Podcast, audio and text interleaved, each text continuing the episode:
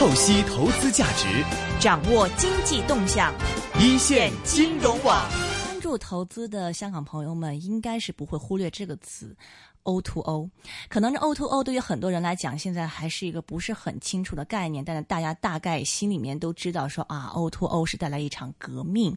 那么 O to O 呢，是令得很多的互联网企业是有了很多的一个想象的一个空间，甚至一些传统的行业，因为 O to O 也有了很多的想象的空间。那么到底是什么是 O to O 呢？那么 O to O 到底是对这个啊商业？方面呢是带来怎么样的一个革命呢？我们今天就是来做一个比较深入的一个探讨啊。那么现电话线上现在是有一位啊贵宾呢，他是来自是中信证券研究部的首席策略师是毛长青先生，毛老师您好。哎，您好，主持人。啊，看到毛老师这个，其实毛老师在啊互联网研究方面已经有很长时间的经验了啊，好像两千零一年开始就已经就这个专注比较这个专注在这个中国互联网方面的一些研究了，是吗？对我触网相对比较早，对我两千。大概两千零一年的时候，在北京大学网络经济研究中心工作过一段时间。呃，当时主要的完成了国当时的国家经贸委交给北大网络经济研究中心的一个课题，就是中国企业互联网应用与电子商务的一个综合调查。最后呢，我们的那个整个的这个项目呢，也出版了一本就中国的企业互联网应用与电子商务的第一本白皮书。呃，那那那应该说是这个我在网络经济研究的第一个这个成果，我是主要的这个主笔人之一。嗯嗯，是非常非常早啊，因为哇，这互联网的浪潮其实已经好几波了嘛。那么就是您也算是就是 就是亲身都已经经历过啊这几波浪潮的人了。所以我想您这一篇这个报告呢是写这个决胜 O to O 嘛，赢得新未来里面这个策略篇，从一个比较高的一个宏观的角度来探讨一下这 O to O 对于比如说对于商业啊，对于这个商业的管理啊，甚至对于股票估值方面带来的一些的这个革命嘛，那么我们首先请您给我们就介绍一下什么是 O to O。嗯，好的。这个 O to O 呢，其实它是一个呃，应该算一个专业名词了。其实它要是呃狭义的 O to O 呢，是指这个线上交易，嗯，线下呢体验消费，它是指这么一个商务模式，就像团购，团购是吗？团购就是非常典型的 O to O 的一种模式，嗯，非常典型的，就是线上做完成交易，嗯，线下去做消费，嗯，这这这种商务模式。但是广义的 O to O，就是我们报告中所提的 O to O，就已经这个呃，就已经不再是单独的线上交易、线下消费，不是这个，我们是呃，广义的 O to O 是一个线上和线下的充分的融合。嗯，线上和线下充分的融合，它呃线有可能线就是这个线上到线下，也有可能线下到线上，啊，它是一个充分的这个融合，呃，也其实是表明一个互联网思维进入到我们整个的传统呃各个产业经济的一个充分的融合。互联网的整个思维，包括它这种开放式的、互动的、免费的、迭代的这种这种思想，这种高效率、低成本的这种信息流，对整个传统产业的这种改造。明白，对传统产业这种改造的这种形成的一种新的商业模式，是我们把它称之为这个广义的这个 O to O。呃，那么刚才毛老师提到，就比如说像这个啊团购，就典型的一种 O to O 的一种形式嘛。那么，但是好像这个 O to O 也不仅仅是限于这种形式，比如说您还提到从线下到线上，就是说从这个现实然后到网络上这种，您可以举个例子讲一讲，比如说有什么样的一种形式吗？就是线下到线上是吧？你说的，嗯嗯。呃，举个例子啊，就是说，其实是 O to O 的一种很高级的形式了。就是说，举个例子，就是说这个呃，因为原来我们企业的这个供应链呢，都是把消费者作为它的终端，嗯，就是就产品卖给了消费者就结束了。那么 O to O 呢，它有一个很典型的这个特征，就是它跟消费者之间、生产者跟消费者之间的一个互动。呃，这个互动呢，应该说，那么它又从这个消费者那儿反馈出呃信息，信息又反馈到这个生产设计者，从设计者开始，那么从产品的创新，呃，举个例子，像海尔，他就他就有可能呃，这个大家把这个消费者把这个产品买回家之后，又对产品提出了一些新的这个这个需求，是吧？那么可能呃，在温度的设计呀，什么这个呃，像海尔就最近有一个很重要的一个创新，就是这个空调啊。大家反映就是这个这个消费者反映说这个空调这个出来的都是这个冷风容易感冒，嗯，说这个风能不能更柔和一点，既能够把温度降下来，同时这个风呢也不要太冷，能够有呃能够更柔和。所以海尔最近的这个创新最大的创新就在于，它把这个空调的风啊又加进了一些自然风。就是冷风加进一些自然风，形成一个混混合的这个风吹进来，这个时候显得呢，这个既能够降低温度，也不至于让人体感觉到不舒服。嗯，所以它又实现了一个什么呢？实现了一个这个消费者跟这个产品的设计者和生产者之间的一个互动。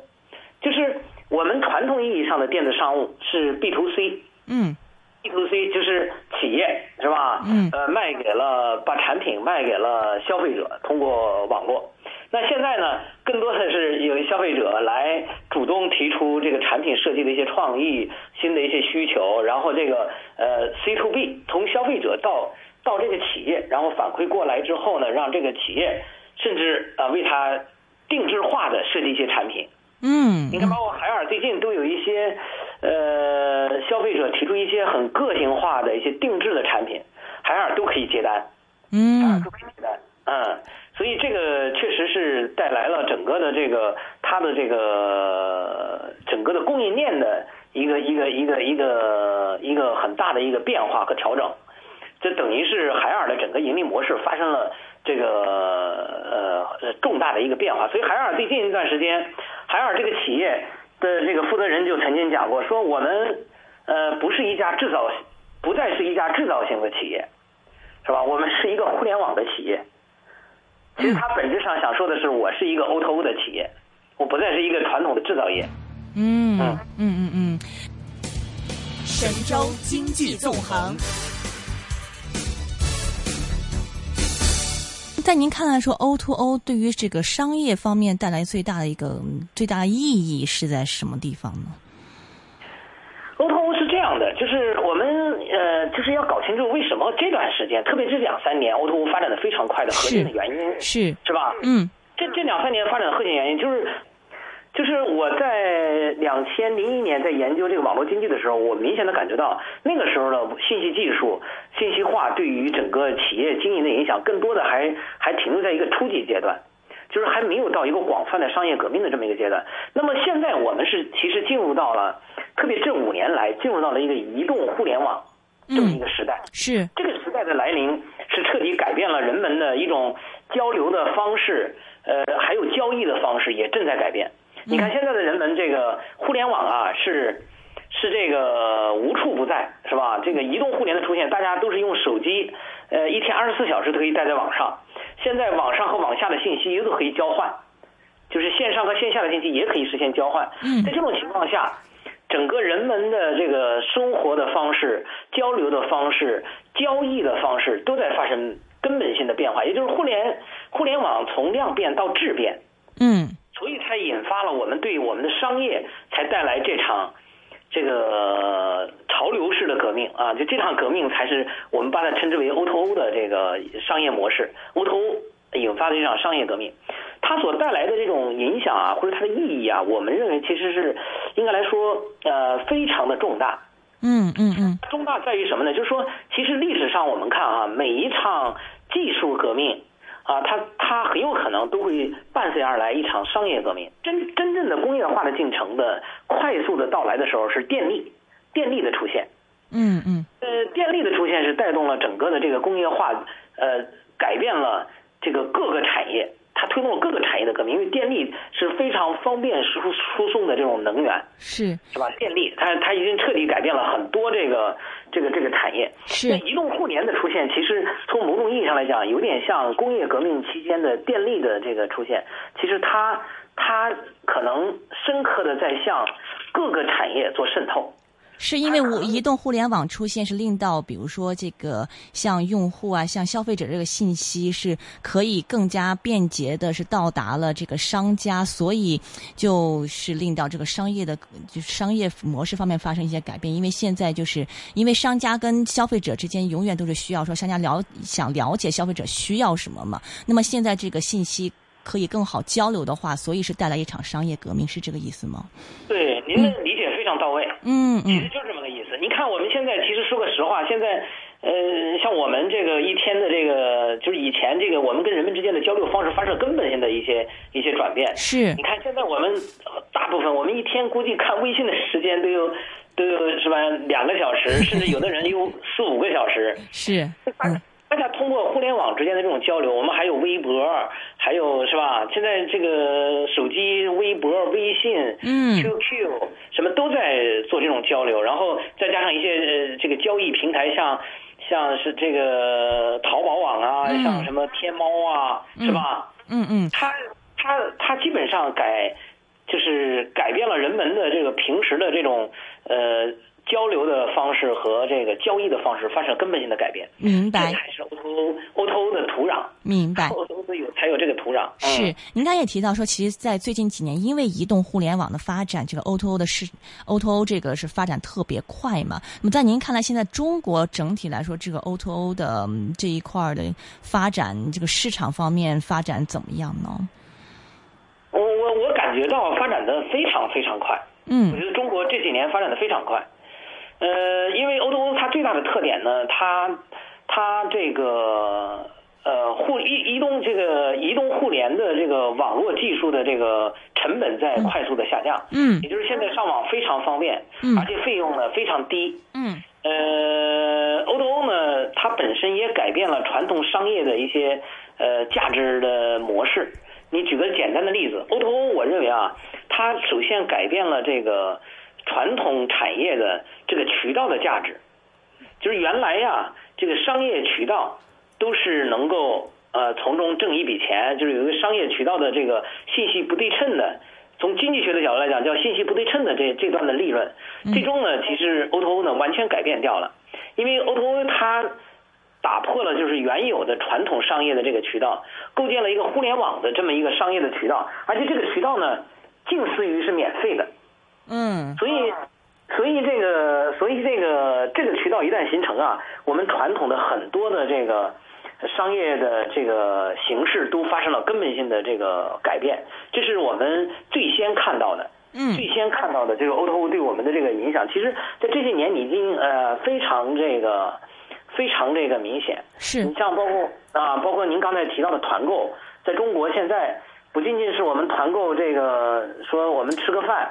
举个很简单的例子，就是我们要去一个地方吃饭，如果我们不团购，是吧？我们可能要花一千块钱；如果我们团购了，我们可能只花五百块钱，甚至更便宜，三百块钱可能就够了。嗯嗯嗯嗯嗯，是。那么这个渠道这方面还有什么方面呢？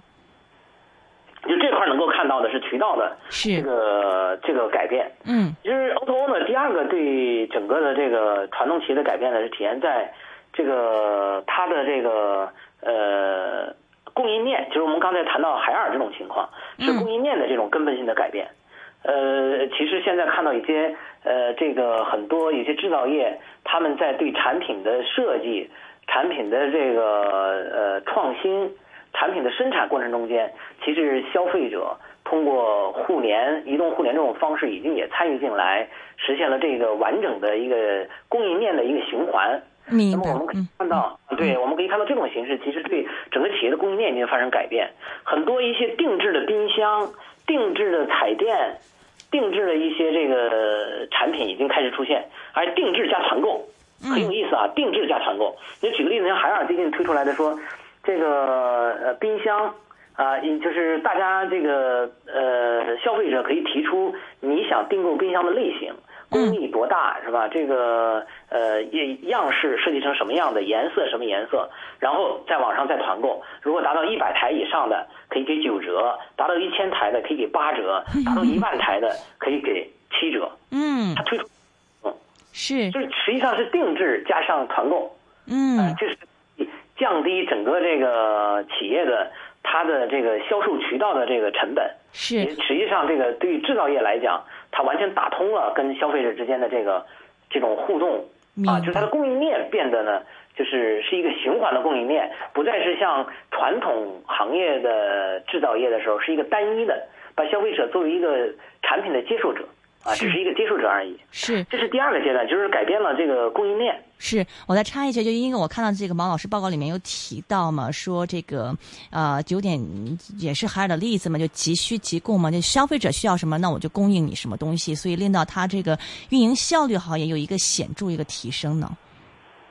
嗯，对的。他说：“我看这个对报告里面说，这个原来这个库存周转啊，这个长度原来是二十到三十天嘛。那么现在用了这种方式以后，基本上已经可以缩减到啊十五天，就是反正是提高了整体的一个效率。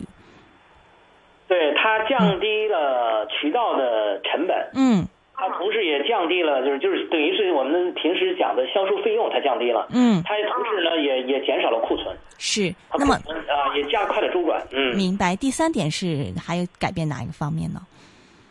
第三点其实说实在的，它对于整个我说它是一场商业革命的本质。嗯，它也是一场管理革命，它改变了整个企业的价值链。但是客观的讲，现在中国的企业能做到这个层面的还比较少。就是现在这个呃，O2O 里面的一些平台型的公司，像什么阿里、呃，腾讯、呃，百度，像这些平台型的公司，他们确实实现了这种，就是整个价值链，整个价值链的改变。这个我说的可能有点理论、理论化，也就是什么意思呢？我们在传统的企业的这个价值链过程中间，它的构成的要素啊，就是生产要素的主导者，是吧？是什么？同经济时代的主导者是不一样的。你像农业经济时代的时候呢，主导者是土地，嗯，可能是是整个农业经济时代的这个最主要的生产要素。那么在工业经济时代的时候呢，它的主导要素呢是机器和厂房，嗯，是吧？可能是它主导要素。那你您看，我们要是真正的，我们现在其实，在 O2O 这个这场革命下，中国其实也正在进入到一个信息经济时代。在这个时代的时候，它的整个的这个企业的这个这个呃生产要素的主导者是什么呢？是信息，是信息，信息变成它整个企业的组织架构、经营管理、它的这个流程、生产流程，呃这些呃组织过程中间的主导性的这个要素，就是信息是无所不在的，信息贯穿了它的它的刚才我们说的供应链只是其中的一。一块儿，包括它的管理，包括它的这个呃整个的生产的流程，包括它的经营理念。所以从这个角度来讲，实际上这个 O2O 呢，其实它伴随而来的也是一场管理的革命。我我这个地方呢，我我们我们可以回溯一下，在工业经济时代的时候，其实管理革命也发生过。就是一九九二年的时候，就是那个泰勒提出来的这个科学管理理论，实际上就是工业经济时代的。下的这个管理学的这个理论，它讲究的是像等级管理呀、呃标准化呀，它讲究的是这样的一种管理模式。嗯，那其实信息经济时代就是互联网经济时代，企业价值链重构下，这个管理的变化是体现在，是吧？互联网的这种思维，就是现在这个管理学理论，其实我们。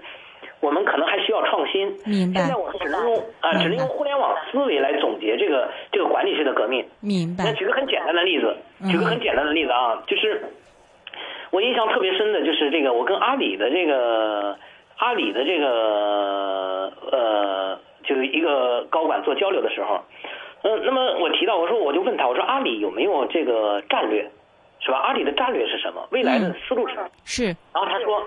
他说阿里没有清晰的战略，嗯，哎，我我我觉得我我觉得很受震撼。因为传统的企业是都是战略非常清晰的，嗯哼。那么互联网思维下，它它的战略呢，可能还没有不像这个传统的企业那么清晰。再举个例子，像组织架构，我说阿里的组织架构，阿里的组织架构呢，有点像一个变形虫，像一个变形虫的组织架构，就是它是快速变化的，嗯，它不像我们传统企业的组织架构是固定的。是吧？嗯，观点鲜明的。你像这个在管理的过程中间，阿里、像腾讯，他们的管理没有很强的等级观念。嗯，这个等级观念非常鲜明，是吧？是是是是是，明白。神州经济纵横。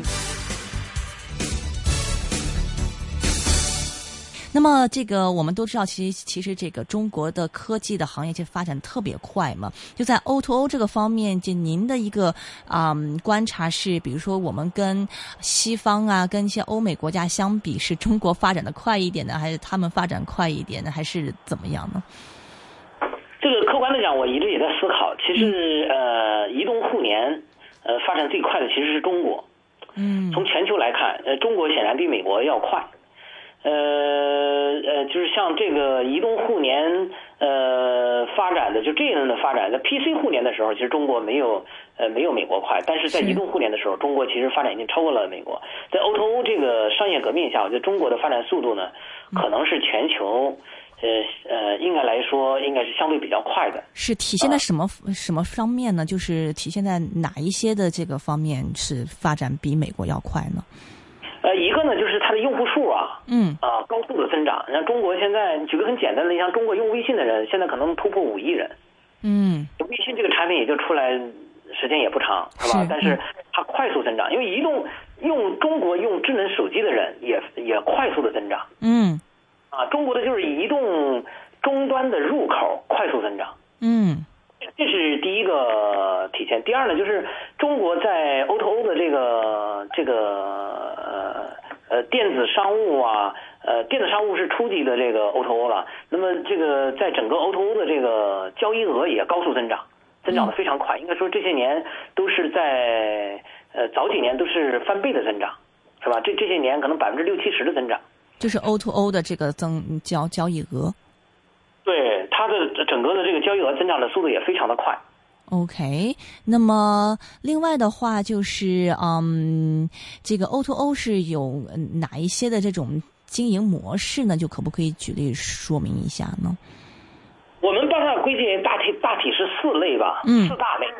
啊，第一类呢就是平台类的公司，就是它创造了，就像呃腾讯啊、呃阿里啊这些、百度啊这些为代表的一些比较大的平台，嗯。他们呢是整个 O to O 链条的一个基础，呃，整个链条的基础就是他们把这个客户啊都吸引在这个大平台上，是，嗯。啊，他们是这个整个客户的客户流的这个这个这个主要的一个入口，地，对对对，嗯。对，他搭建了一个平台，嗯。嗯，这这是第一个这个大平台类的公司。那么在这个平台上，其实可以呃构建很多呃应用啊，就是包括传统企业可以在上面做呀，还有一些行业也可以直接在上面做，都可以是吧？这个能有很多新的应用。呃，这是平台公司，这是第一类。第二类呢，就是呃行业类的垂直应用的，就是举个例子啊，像我们现在说这个像旅游网站，像去哪儿网，嗯是吧？像汽车之家，嗯是吧？像像这些类似于这样的一些这个垂直应用型的这个平台网站，啊，它其实也是个平台，它只不过是一个行业性的平台。是那么我们刚才说的唯一腾讯、阿里，它是一个综合性的平台，嗯是吧？是各行各业的这个这个什么都可以那么在上面。对，什么都可以卖，对。对，那那这个呢是一个垂直型的呃行业的平台，这是第二类。第三类呢就是这个专业的，就是 O to O 为了 O to O 支持 O to O 的这个发展的一些专业类的这个配套的这些环节，比如例如啊嗯比如呃移动地图是吧？嗯呃像移动支付，移动支付是最典型的。嗯。啊，就是你要没有支付的话，就不谈不上 O to O。O to O 最大的特征是网网网在网上完成这个支付。是。啊，在在它的这个这个这个，它最大的特点是这个。所以你看，现在移动支付发展比较好的，像那个呃阿里的腾呃支付付宝，啊，对，像腾讯的微信支付，现在也发展的非常快。是啊，非常快。嗯，呃，像专业类的公司呢，还包括像呃一些做信息安全的，三六零信息安全的 啊。三六零是啊，对，就三六零，嗯啊，奇虎三六零像这样的，它它是一个三六零也有点想往那个大平台方向在、嗯。在在战略转移。啊嗯，它有点呃战略上像想发展成为一个大平台，但是确实很困难，因为大平台现在可以说基本上是 BAT 这三家公司占据了这个主要的市场份额，就是百度、腾讯和阿里，嗯。嗯，明白，主要是这三种是吗？还有一类，体量最大的一类，现在发展最快的一类，嗯是吧？这三类其实都是这个 O2O 的那个呃呃，应该说 O2O 的平台公司和它的这个支持类的就专业公司。那真正在 O2O 上将来发展的是什么呢？是呃触网的一些传统企业，就是呃把自己的这个经营、嗯管理、生产呃跟互联网结合起来的传统企业，例如我们刚才提到的像制造业里面的像海尔，嗯是吧？像这个呃 TCL，嗯是吧？像这种传统型的企业，那么那么还有这个现在很多传统企业都在转向这个呃这个互联网，包括互联网金融，我们能够看到的像国金证券是吧？跟腾讯的合作，你像这些其实都是传统企业啊，各行各业的，从服务业、制造业、这个消费行业都在向这个互联网啊拥抱互联网。是啊，主动向 O2O 这块转型，明白这这是一大类，这是呃目前在中国的 O2O 中间快速增长的明白啊，。快速增长就传统行业转向 O2O。是，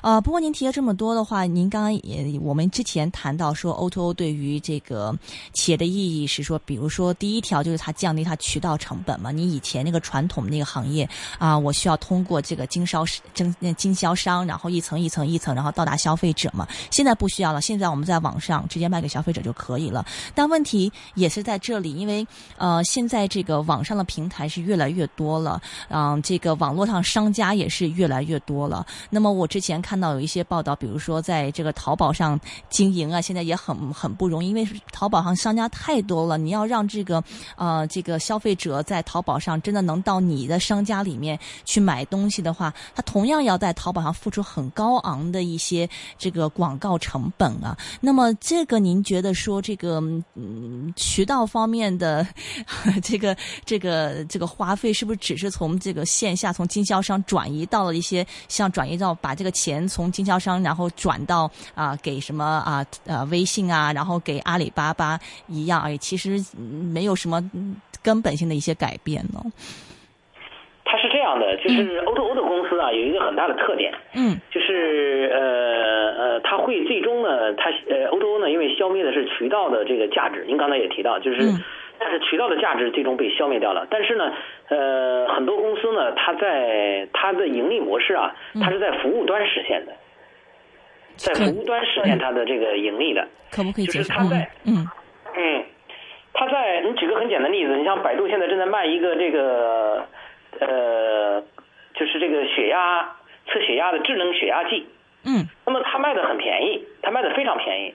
那么一个一个现在一个专业的这个血血压计，智能血压计大概要需要八百多块钱，但是呃，百度卖的只有三百九十九。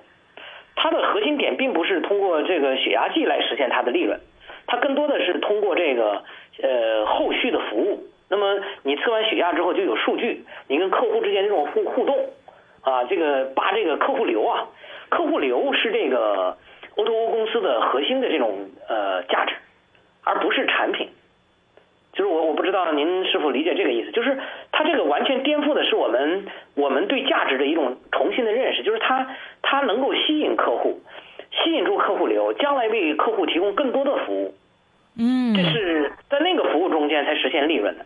嗯，其实就是像以前，比如说我们最传统的话，买东西卖东西，那比如说我进货两块钱，我卖给你三块钱，然后价值就是在那一块钱嘛。现在就是说，其实我宁愿我便宜点卖给你，但是因为你用我的服务。你可以给我提供很多你的本身的数据嘛？那么我可以分析你的数据，然后再提供一些周边的服务给你，然后从这方面来盈利，是这个意思吗？是这个意思，是这个意思，就是呃，他的 O2O 最大的特点就是你跟客户之间的这种长期的客户流的维护，嗯你能够让客户流一直在你的平台上，能够呃呃，因为通过使用你的产品，让把客户流留在你的平台上，然后你为客户提供很多服务，像如果血压计，那么你你为客户提供一个定制的医疗服务啊，嗯是吧？为他定制的提供一些什么这个呃健康食品啊，是吧？嗯食品清单啊，嗯嗯就这些服务来实现它的利润。是神州经济纵横。呃，但是还是嗯就是刚才那个问题的话，就呃，这个现在如果一些已经壮大一些平台，像这个阿里啊，他自己要推出一些服务，那那当然了很简单了。那比如说现在有一些这个传统企业，他现在要推出自己的服务的话，他不借助阿里的平台的话，他很难推出去，不是吗？是的，是的，您道理确实是存在，就是说，因为呢，这个呃。呃，O to O 呢，就是这个平台公司啊，嗯，目前是处在跑马圈地的阶段。在跑马圈地的早期的时候呢，它确实这个成本相对比较便宜，就是你要在阿里的那个什么天猫上做一个什么商家，你相对成本是比较便宜的。是。它本身就处在跑马圈地的阶段，但跑马圈地基本完成的时候，而内部的客户在逐步增加的时候，它一定是要提高它的这个。它的管理费就是阿里的这个利润的盈利模式已经成熟了，嗯，它在不断的提高它的这个管理的费用，是吧？是维护的费用啊，服务的费用，嗯，阿里的盈利模式在提升。对于这个商家来讲呢，确实它的成本在不断的上升，嗯，这个新的渠道的费用，是等于是网络渠道的这个费用，新的支付呃费用也在支付。嗯，但是我们在想啊，是这样的，就是因为现在呢，整个的 O to O 呢这个平台还处在一个跑马圈地的阶段。并没有结束，还没有结束。你要举个例子，像微信，是吧？微信呃，凝聚了大量的这个这个客户流，你完全可以是吧，你像现在跟腾讯签个协议，这个呃如果上市公司跟腾讯签个协议，这个上市公司的股价一般都有几个涨停板。核心的原因就是腾讯这块的客户流是巨大的，嗯，一旦跟腾有可能啊。当然，你早期合作的可能是便宜的，你的你的，那么那后端合作的，你可能的成本会越来越高。那当然了，你还有一种方式就是，你可以自己去创造新的平台，是吧？你如果你如果也可以，你如果有比较好的这种方式能够吸引客户，那么也可以去呃形成新的客户流，也可以去这个呃实现你自己的 O to O，但这个难度确实很大。明白，就是自己去搭建平台。是，其实你也提到嘛，说这个 O to O 其实也改变了一些啊企业的估值嘛。那么我们刚才您提到说，比如说像平台类呀、什么垂直平台呀这种支付工具啊等等的传统行业，这几个里面其实听来听去是不是还是平台类的？他们这个盈利的前景是更可观一点的，因为它本来就有这个优势在这里嘛，渠道的优势。前来看，平台类的公司显然是这个，因为它跑马圈地，它它是最早是吧？圈的地最多，等于是。嗯。那么它它在这种先发优势呃确实很明显，呃这类公司确实发展的空间还很大。嗯。平台类的公司啊，发展的空空间还很大。呃，那那并不意味着就是传统企业，传统企业呢，我我觉得呢，在转型的过程中间，如果能够转型成功的、具有成功基因的这些传统企业转型比较顺利的话，我觉得它也能够迎来它价值的一个提升。是，您在报告里面提到说，有一些行业是比较适合去做这个从开始做 O to O 嘛？是哪一些行业呢？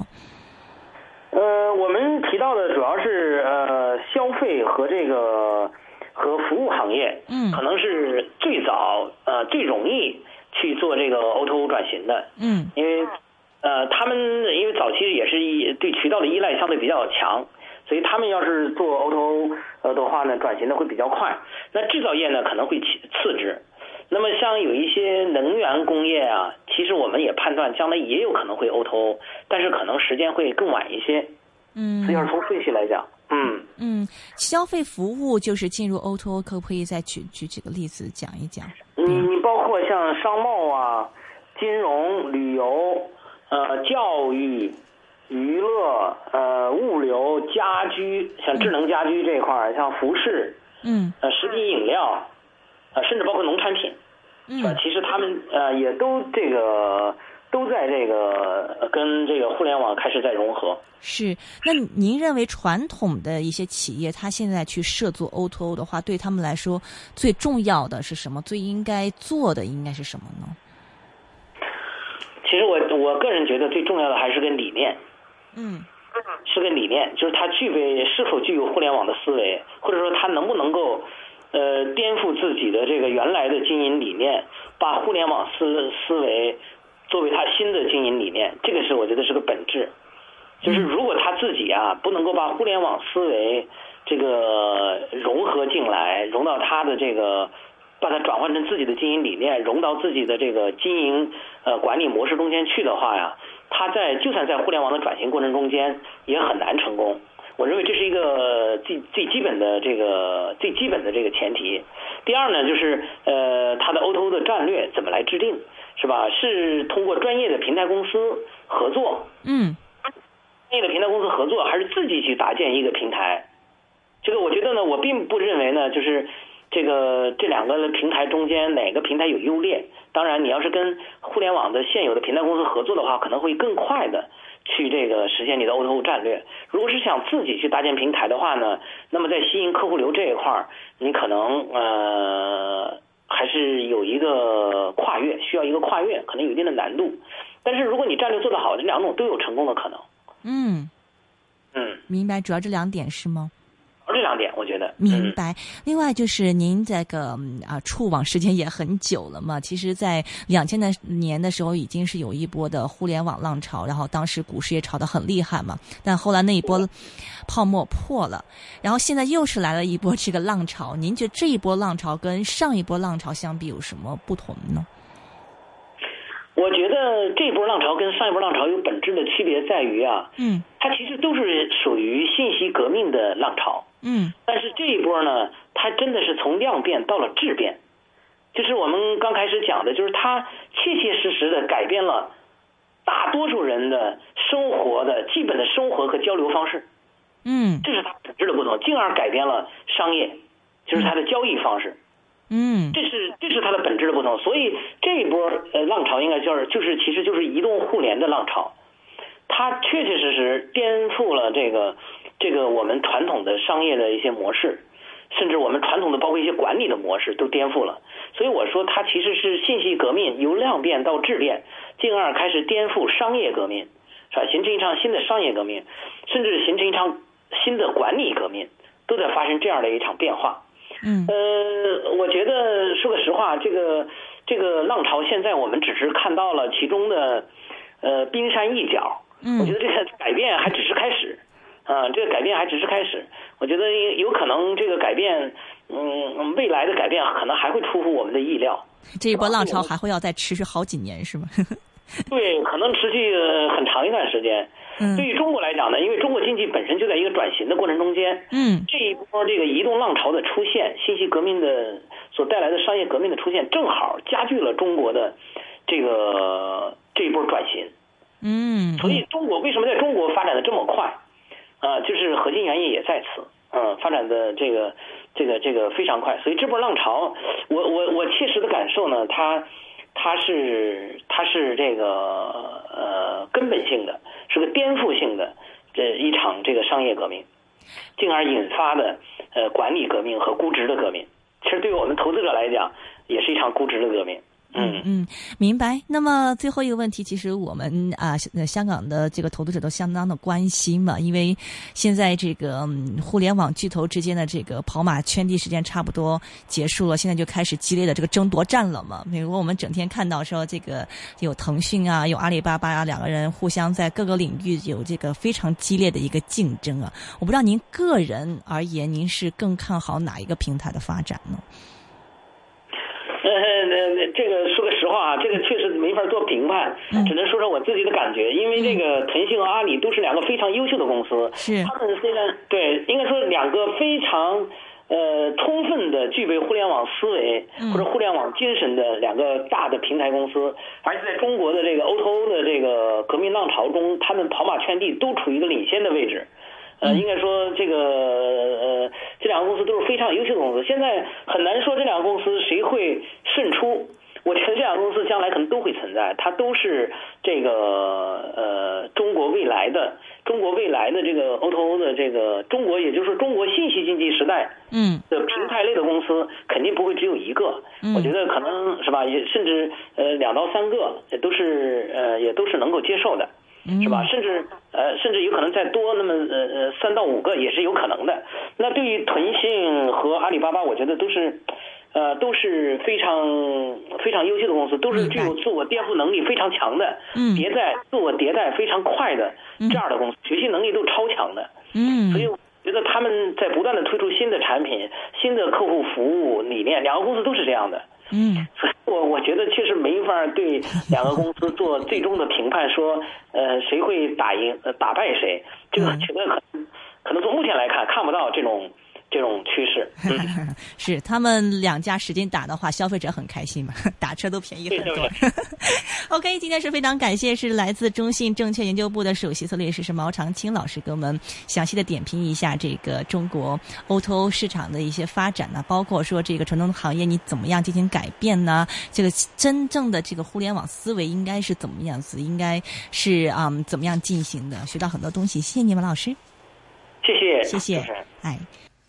很感谢，是来自中信证券研究部首席策略师，也是执执行总经理毛长青先生，给我们剖析一下 O to O 的这个情况。实际上，所谓的 O to O 就是 online to offline，也就是说，通过互联网可以达到厂家跟消费者之间更好的互动，从而就令到厂家在这个生产产品、设计产品，甚至在营销方式上都产生了很多的改变。那么，我们会把这个仿。访问呢是写文章，在下周一登在《信报》上。如果大家这个听不太明白这个访问的话，可以去看下周一《信报》上我们的专栏。那么今天本色会有卢志威、威廉的出现，热线电话一八七三一三。